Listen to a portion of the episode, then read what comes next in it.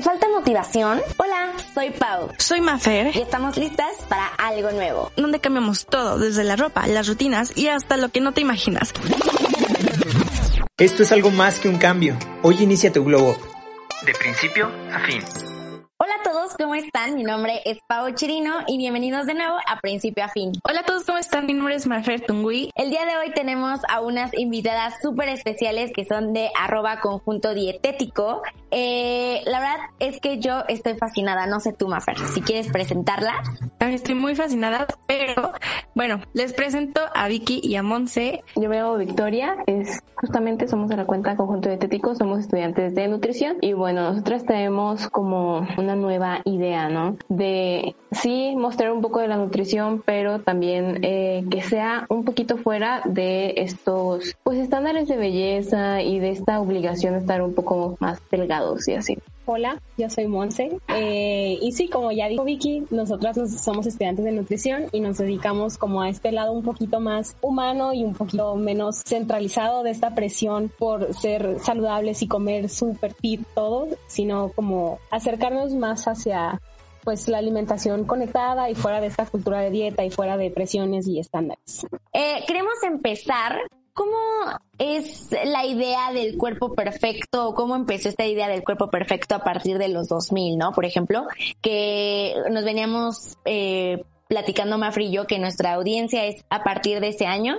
Entonces, ¿cómo, ¿de dónde viene esta idea del cuerpo perfecto? Bueno, realmente el cuerpo perfecto ha existido desde o sea, desde la prehistoria básicamente que ya existían ciertos ideales o ciertos estatutos de cómo se debía de ver el cuerpo de una mujer. Pero como bien lo dices, a partir de 1990, esa década y los 2000 es que entra como con muchísima más fuerza y esto es por la tecnología y por las redes sociales, la televisión, que empieza como a diversificarse muchísimo más. Y los 2000 es un año donde hay como mucha presión por ser delgada, absolutamente todas las pasarelas, las top models, todas las marcas, lo que más deseaban era que sus modelos fueron, fueran delgadas. La talla doble cero se pone de moda y luego hay como un cambio en donde esto es muy típico de, del cuerpo ideal o de los estándares de belleza y es que quien se beneficia más de esto es pues una industria, ¿no? Que se encarga de vender todo esto. De hecho, hay un dato como muy importante y es que el 80% de las mujeres occidentales se sienten insatisfechas con cómo se ve su cuerpo.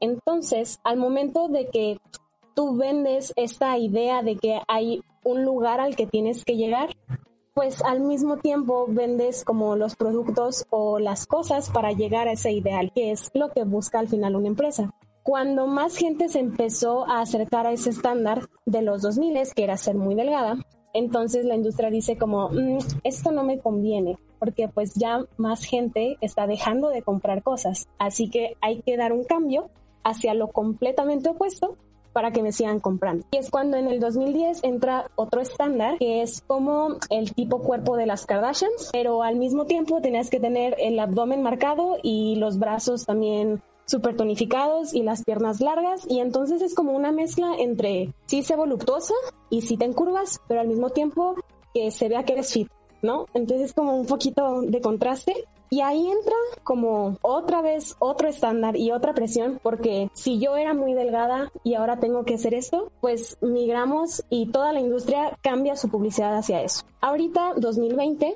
hay, si bien sigue esta tendencia como de ser super fit, hay como un nuevo movimiento que sería la diversidad de cuerpos, que es el que nosotras estamos más involucradas, que intenta evitar caer en esos estándares. El movimiento al que te refieres es el body positive, ¿no? Más o menos. El body positive lo que trata es como de amarte, de respetar lo que eres y quién eres y no intentar hacer cosas como súper extremas para cambiar esa parte. Pero también se trata más que de amarlo todo el tiempo, respetarlo, porque es complicado. Digo, no todos nos gusta todo lo que somos. Hay partes de nuestro cuerpo que de repente podemos no estar tan conformes. Y está bien, pero de eso no debe depender las acciones que haces. No no porque no te guste, no sea tu frente, vas a hacer todo lo posible por cambiarla. Simplemente es aceptarla. Es como, pues así es mi frente. No me gusta, pero así es. Y así va a ser. Entonces, no tenemos esa presión por taparla o esconderla o, o cambiarla simplemente.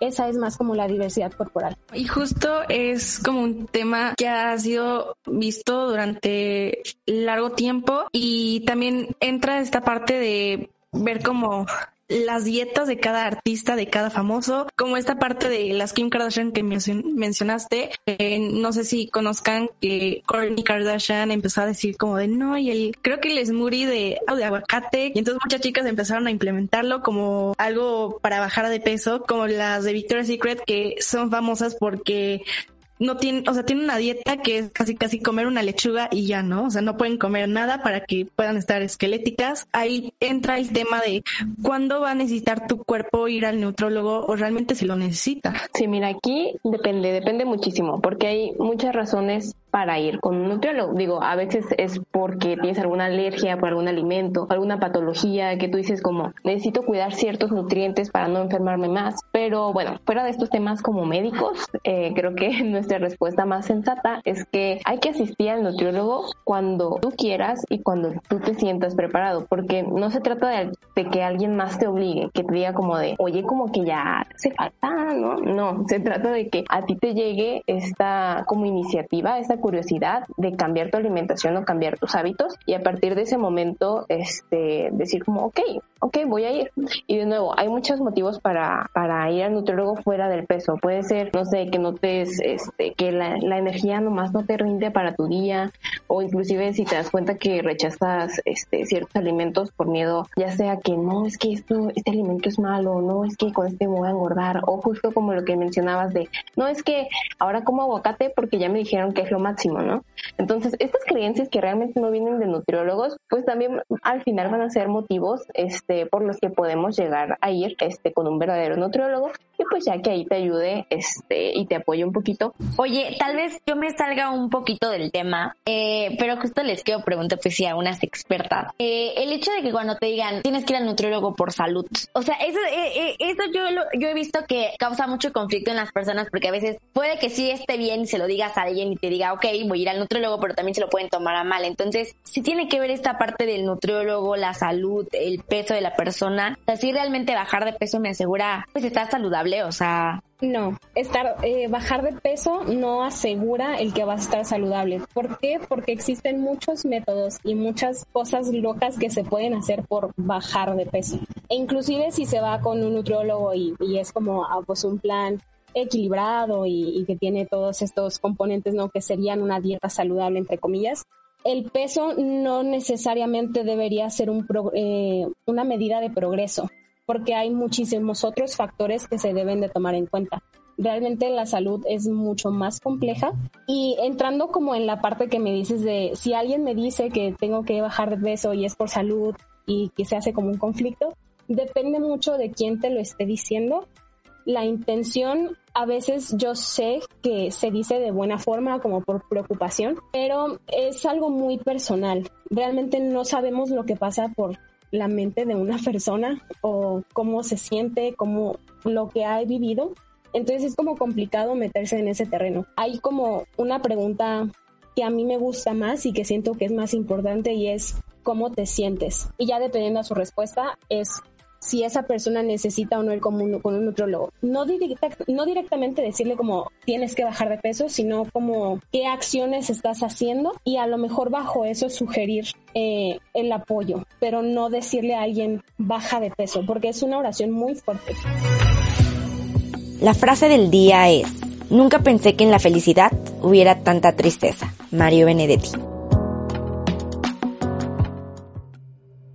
Mencionarle a la otra persona sobre ir al neutrólogo que puede causarle este como un daño emocional. Ahí podría entrar un poco sobre los trastornos alimenticios. Sí, 100%. El problema con, con estas, estos comentarios tan directos de, de baja de peso o de, oye, como que ya te hace falta o los kilitos de más, es que estás afectando psicológicamente a esa persona. Digo, lo dices porque tú estás viendo como algo ahí físico, pero no estamos viendo lo psicológico, ¿no? Entonces, eh, parte de, de, lo que se necesita como para no llegar, uno, a esos trastornos de conducta alimentaria y dos, para no fomentarlos, es no decirles como, ay, es que, ¿cuál es tu peso ideal? O, ay, ya viste que tal famosa pesa tanto y mide tanto, este, y tú mides lo mismo, ¿por qué no pesas eso? ¿Me explico? No, no compararnos con otros cuerpos y no establecernos estas metas, ¿no? Porque a veces, no sé, podemos ser eh, super fans de alguna artista y decimos como, yo quiero ser ella, yo la amo, y nos llegamos a, tal momento de, fanatismo que decimos como, no, a ver, pues ella mide unos 60 y yo mido unos 70, pues ahí más o menos, pues tantos kilos. Y entonces ahí ya nos ponemos,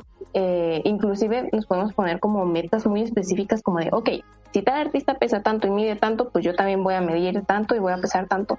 Este, y esas metas tan exclusivas como tan, tan delimitantes, vaya, pues nos van a afectar porque pues son muy específicas y, y, no están basadas en nuestra salud, simplemente están basadas en pensamientos que pues no están muy, muy bien. Tenemos que evitar con estas metas específicas y sobre todo con, con fecha de caducidad. Es decir, no, es que tengo que bajar 5 kilos para la fiesta de fulanita o para el viaje tal. Cuando hacemos eso, estamos fomentando un poquito los trastornos de conducta alimentaria porque vamos a querer bajar esa cantidad de kilos sea como sea. O sea, no nos importa si no vamos a comer, no nos importa y tenemos que meternos algún este producto mientras bajemos de peso. Y entonces ahí es cuando ya no estamos viendo la salud, sino que solamente estamos viendo los, los kilos. ¿Me explico? Dentro de los trastornos de la conducta alimentaria hay como dos partes muy importantes y es que una cosa es el origen y otra cosa es el detonante. El origen es como esa situación o ese trauma que se vivió en algún punto de la vida y que no supimos nuestro, mm, sí, nuestro ser no supo cómo expresarlo más que a través de eh, una mala relación con la comida. Y el detonante son como esas cositas o esa gota que derramó el vaso que hizo que ese trauma que se vive en el momento se, se reflejara. Por eso es muy complicado y por eso es que hay que tener mucha sensibilidad con este tema, porque no sabes si la persona con la que está hablando tiene un origen, tiene una historia y si con la palabra o la acción que tú estás haciendo le estás causando el detonante para ese trastorno de la conducta alimentaria.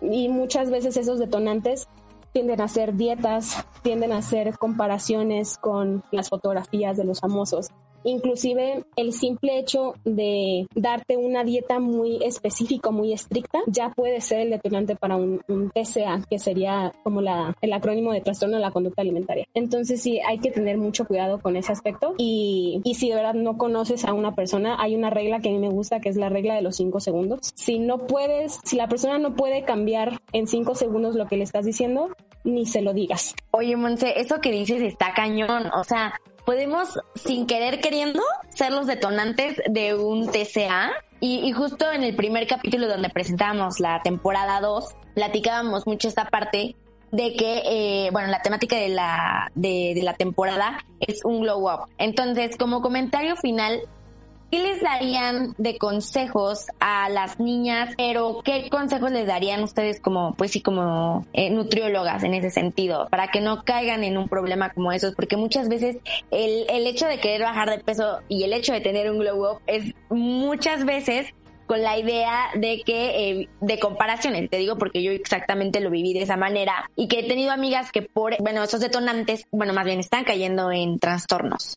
Sí, es muy complicado como al final los trastornos son una enfermedad mental, entonces no, decides si lo tienes o no. Así que hay que cuidar con mucho el ambiente en el que estás rodeándote. Si de cierta forma tú tomaste la decisión que tu glow up incluye eh, el bajar de peso, es una decisión muy respetable y cada quien tiene sus propios deseos, entonces adelante pero hay que cuidar mucho el tipo de personas con las que te rodeas el tipo de contenido que consumes, que no se vuelva tu único foco de atención. Ese sería mi consejo, que si tú, por ejemplo, utilizabas Pinterest, no sé, para ver diseños de uñas, pues entonces mantengas Pinterest para ver diseños de uñas, no cambies toda tu perspectiva que ahora Pinterest va a ser para buscar recetas bajas en calorías, porque luego nos, nos, nos, metemos como en una burbujita de que ahora todo nuestro mundo gira en torno a ese objetivo que nos, que nos pusimos. Y puede ser un arma de doble filo. Eh, centrarte tanto en esa burbujita te pone como un muro en el que se te olvida que hay más cosas aparte del bajar de peso. Y poco a poco te vas metiendo como a ese mundo y sin darte cuenta caes en una obsesión o en un extremismo del que a lo mejor tú no querías formar parte, pero al meterte tanto o al tan excluirte, eh, caes inevitablemente. Si parte del glow up es, es bajar de peso, que no lo hagan solas, que no lo hagan con amigas,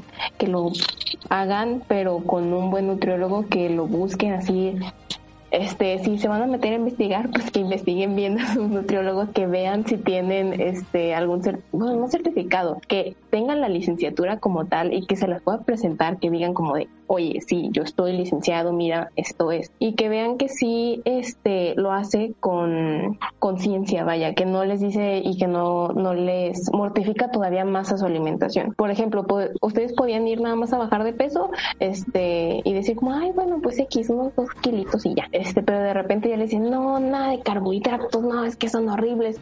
Chin, o sea, ahí va a haber este, justo detonantes, ¿no? Y va a haber cosas que nos van a asustar todavía más y que pues en vez de tener ese glow up así súper este esperado que nosotros queremos, pues realmente nos va a perjudicar más en cuestión salud, vaya. Entonces tengan cuidado un poquito con, con con quién van a ir y con lo que ven y con lo que buscan y no se metan a esos retos de 20 días porque de nuevo eso no es salud. Muchas gracias por sus consejos. Espero que a las personas que nos escuchan toman bien estos tips de no meterse a Pinterest o videos de YouTube que dice haz este reto por siete días y vas a tener el abdomen plano porque no es así. Lo primero es tu salud y ya ver si, si quieres esos cuadritos. Pero primero hay que enfocarnos en la salud y buscar buenos nutrólogos, investigar bien. Y bueno, espero que la hayan pasado muy bien chicas. Gracias por estas recomendaciones, por hablarnos un poco sobre el cuerpo que no, o sea, es perfecto como tiene que ser, no necesariamente como el de una famosa o el de las Kim Kardashians. Solo agradecerles la invitación a Vicky y a Monse, porque la verdad ya quería tocar este tema y sí como que me dieron un panorama muchísimo mayor. Y es que lo peor es que sí se está viviendo, ¿no? Es algo que se está dando muchísimo más. O sea, yo creo que ahorita está muy fuerte esta situación y siempre es bueno hablar con personas que saben y que se informan sobre todo. Entonces, muchísimas gracias por aceptar la invitación y nada, despedirnos de todas las personas que nos escuchan. Al contrario, muchísimas gracias a ustedes por invitarnos. Eh, la verdad es que es un tema muy, muy largo, o sea, daría para muchísimo más, pero sí, solo me gustaría como quedarnos con eso, que todos los cuerpos son perfectos. Hasta aquí el capítulo de hoy. Recuerda seguirnos en Instagram como arroba principio a fin, arroba y arroba pauchirino. Hasta la próxima. Los hechos, comentarios y opiniones expresadas en este sitio y programas son responsabilidad de quienes lo emiten. Y no reflejan en ninguna circunstancia el punto de vista de la Universidad Panamericana, de sus autoridades y o representantes legales.